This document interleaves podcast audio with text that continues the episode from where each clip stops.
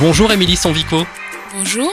Alors à la différence de nombreux sportifs, vous n'avez pas commencé votre discipline de prédilection toute petite. Non, pas du tout. J'ai commencé par 15 ans d'athlétisme et c'est à la suite d'une blessure que j'ai basculé euh, pendant mes études sur la boxe.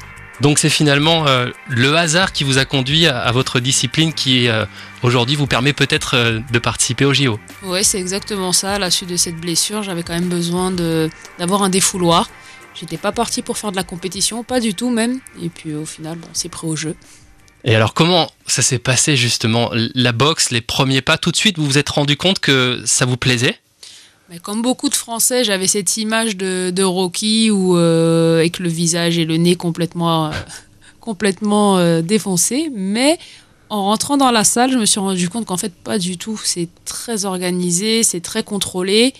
Il y a quand même très peu de chances de se faire mal. Et puis en plus, c'est un sport super ludique et super amusant. Vous aviez quasiment 20 ans, c'est ça? Oui, j'ai commencé tard, j'avais la vingtaine, j'étais à cette époque-là en BTS. Et donc à ce moment-là, vous n'imaginiez pas du tout participer aux Jeux Olympiques? Absolument pas, c'était pas du tout dans les plans. Une fois que ma carrière en athlétisme avait, avait été arrêtée, je me suis dit, bon, on va faire du sport loisir. Et finalement, très rapidement, vous vous êtes vraiment prise au jeu?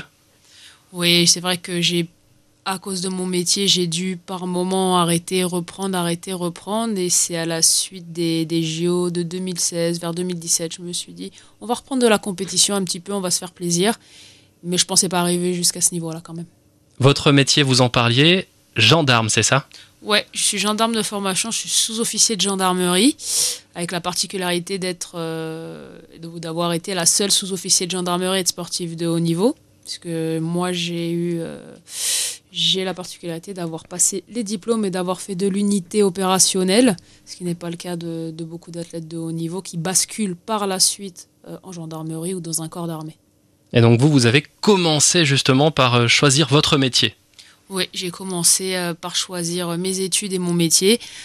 Parce qu'au tout début, euh, il y a quelques années en arrière, bien plus de dix ans, c'était très compliqué la boxe féminine. Il n'y avait pas ce qu'on peut obtenir aujourd'hui, c'était difficile d'en vivre.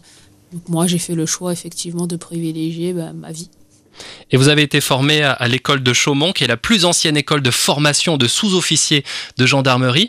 Est-ce que ce parcours vous aide aujourd'hui dans votre discipline, la boxe? Bien sûr, l'armée et la gendarmerie, euh, dans sa globalité, donnent quand même un cadre, une manière de penser, une manière d'appréhender les choses et la force mentale aussi qui est utilisée, par exemple, lors de mes combats, de mes entraînements, etc. Alors vos combats, justement, c'est l'actualité parce que vous ambitionnez de participer euh, aux Jeux Olympiques de Paris. Il faut dire qu'à Tokyo, c'est passé à, à rien. Vous n'avez euh, pas pu participer pour pas grand-chose. hein. Oui, pour pas grand-chose. Avec le, le Covid n'a pas aidé, puisqu'en général, il faut, on fait en général 3 à 4 tournois de qualification à la boxe, sachant qu'on est un des sports les plus, les plus compliqués en termes de qualification. Il y a très peu de place, très très peu de place, c'est très difficile. Euh, donc à Tokyo, on n'a eu qu'un seul tournoi au lieu des 4 euh, ou 3 prévus, donc ça a été un petit peu compliqué. Et là, bah, on est reparti pour un cycle. Euh, Le prochain tour de qualification est en mars 2024, donc on croise les doigts et on va faire euh, tout ce qu'il faut. Et donc l'idée, c'est de passer, euh, passer ce palier pour pouvoir aller euh, au JO à la maison. Oui, c'est exactement ça. Si je peux terminer ma, ma carrière de boxe olympique à la maison, euh, au Stade de France, le stade que j'ai vu se construire toute petite, ce serait quand même beau. Et justement, les Jeux Olympiques, ça représente quoi pour vous? Moi, je viens d'une famille de sportifs, donc j'ai toujours baigné dedans. Pas d'excès, euh, jamais de pression, mais c'est quelque chose qui est omniprésent dans ma vie. Donc, toute, toute petite, j'étais déjà en train de regarder euh, les JO et euh, si j'ai l'occasion de le faire, c'est super. Il y a très peu de, très peu de personnes sur Terre qui, en ont les capacités. Mais si je les fais pas, ben, je ferai comme tout le monde. Je prendrai un billet et j'irai voir, voir les copains et j'irai voir les athlètes du monde entier s'affronter. Votre catégorie, c'est les moins de 66 kilos et les places sont très très chères. Les places sont très très chères. Euh, L'ancienne catégorie olympique, c'était les 69. Donc là, j'ai dû descendre, faire un petit régime, très léger. Et euh, effectivement, il y a très peu de place. Le continent euh, européen est, est très dense. On est le continent où il y a le plus de, de niveaux. Les places sont chères, très très chères. Et vous êtes sur la route ou dans les airs une bonne partie de l'année du coup Ouais, sur l'équipe féminine, sur 365 jours, on doit être environ en moyenne 250 jours hors de la maison. Et la maison, c'est Uzès, justement. C'est là où vous vous préparez également Ouais, la maison, c'est Uzès. J'y suis le plus possible euh, quand l'équipe de France ne m'appelle pas. Euh, c'est compliqué parce que je suis là environ en moyenne, on va dire une semaine par mois en ce moment, voire moins pour les mois qui arrivent. Mais j'aime retrouver euh, le sud, j'aime retrouver le calme, j'aime retrouver l'ambiance qu'il y a à Uzès et j'y suis vraiment bien.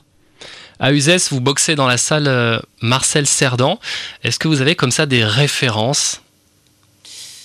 Des références en tant que boxeur, bah, on a bien évidemment les, Français, euh, les anciens qui ont été des champions du monde, qui ont été des grandes stars. Sur euh, maintenant sur des boxeurs un peu plus contemporains, je reste. Il y a toujours cette petite cette petite compétition entre Mohamed Ali et Mike Tyson. Moi, j'avoue que je suis pro Mike Tyson. pas pour euh, forcément euh, sa puissance, mais pour, euh, pour l'homme qu'il est, son parcours de vie. Et les gens ont tendance à le sous-estimer et à le à dire que c'est juste un frappeur qui met KO, alors que quand on est boxeur, on se rend compte que c'est un incroyable technicien et d'une intelligence folle. Les minutes qui précèdent un combat, vous faites quoi? Juste avant le combat en général, juste avant de monter, un petit peu de respiration pour redynamiser un petit peu le corps. On visualise les séries, ce qui est prévu de faire, ce qui peut arriver, ne pas arriver aussi. Et on se conditionne comme ça mentalement. Et puis dès que la cloche sonne, euh, c'est parti. Et l'ambiance, la salle, le public pendant un combat, ça peut vous influencer? C'est toujours euh, bon d'avoir un public qui pousse.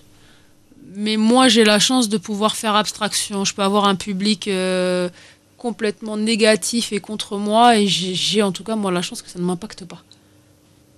Ce qui n'est pas le cas des autres, parfois. Ce qui n'est pas le cas de tout le monde. Il y, a des, il y a des athlètes qui sont très impactés par le public, euh, quand ça hurle. moi, pas du tout. J'arrive à faire abstraction et c'est une grande force. Et vous connaissez par cœur vos adversaires? On en connaît la plupart, bien évidemment, puisqu'on se retrouve euh, très fréquemment sur, euh, le, circuit international, comme dans, comme dans beaucoup de sports. Mais euh, on reste un sport où aujourd'hui je peux gagner, demain je peux perdre, tout peut changer. C'est un sport, en plus en, boxe olympique, extrêmement stratégique. Ça va très très vite. Il faut être capable de, de changer de stratégie à tout moment. Donc bon, chaque, chaque match est un nouveau match. Est-ce qu'il vous arrive de penser à Paris au, combat que vous pourriez faire si vous arriviez à vous qualifier? Oui, des fois ça arrive, on laisse l'esprit vagabonder et puis on se dit bon, si je pouvais pour la prendre, euh, prendre telle personne euh, en finale ou voilà. On laisse, mais pour l'instant on en, est, on en a à se qualifier. et ça va jusqu'à vous imaginer sur le podium avec la Marseillaise Tant qu'à faire, oui, c'est toujours mieux. C'est toujours mieux, de toute façon, il faut toujours, euh, faut toujours viser plus loin si on veut avoir un minimum. Donc tant qu'à faire, autant me voir championne olympique. À côté de votre parcours de boxeuse, vous êtes engagée pour la sécurité routière, c'est ça? Oui, effectivement, j'ai été contactée il y, a, il y a quelques temps déjà par l'association Roule, euh, avec un président qui a été impacté par des, tragédies au niveau de la sécurité routière. Et c'est vrai que ça me parlait. Bien évidemment, je suis gendarme, donc j'ai fait des, je suis intervenue sur des accidents plus qu'il n'en faut. Et par les voyages que j'ai pu faire, je me, rends bien compte aussi du niveau de conduite que nous, les Français, avons. Donc, euh, comme je disais, on n'est pas les pires, on n'est pas les meilleurs non plus, mais on, peut s'améliorer en tout cas sur cet aspect, clairement. Vous avez un rôle d'ambassadrice, vous êtes là pour faire passer des messages, informer notamment peut-être les plus jeunes Exactement. Je le faisais déjà pendant, pendant que j'étais gendarme, euh, ou voilà, s'il fallait faire du volontariat pour aller sur des journées de sécurité routière, il n'y avait pas de souci. C'est vrai que c'est plus marquant quand on a vécu des accidents quand on est intervenu dessus, quand on a vu bah, la mort, on a, vu, euh, on a vu des blessures graves, on a vu de la souffrance, on essaye, autant que faire se peut, de faire passer euh, ce message et ce sentiment. Parfois c'est dur, il y a des gens plus réceptifs que d'autres, mais en tout cas, c'est toujours mieux que de ne rien faire. Émilie Sanvico, merci. On vous retrouve, euh, on l'espère, à Paris en 2024 avec des combats de boxe qui auront lieu au stade Roland Garros, là où le tennis se dispute habituellement. Exactement. Merci beaucoup. En route pour les Jeux.